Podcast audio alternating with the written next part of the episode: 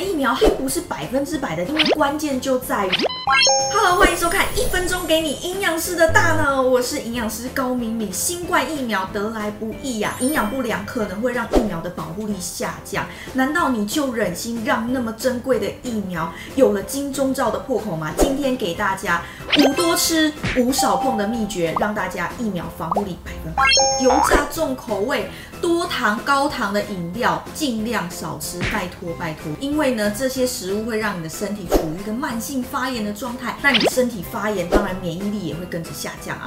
不要再抽烟酗酒、保冰冷了，直接削弱你的免疫力。先戒掉你的恶习，再去打疫苗。最后不要熬夜，拜托每天睡满七到九小时，不要打了疫苗之后给我熬夜通宵追剧打电动，请睡饱。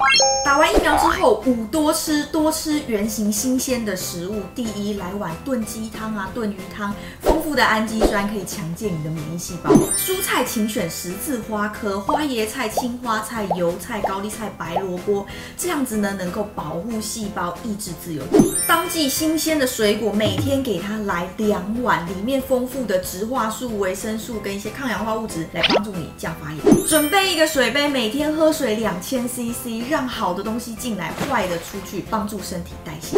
最后最后降发炎食物给它吃起来，绿茶里面有儿茶素、鲑鱼 Omega 三的脂肪酸，莓果莓果多酚，姜黄里面的姜黄素，所有天然世界的各种物质，给它健康吃起来准没错。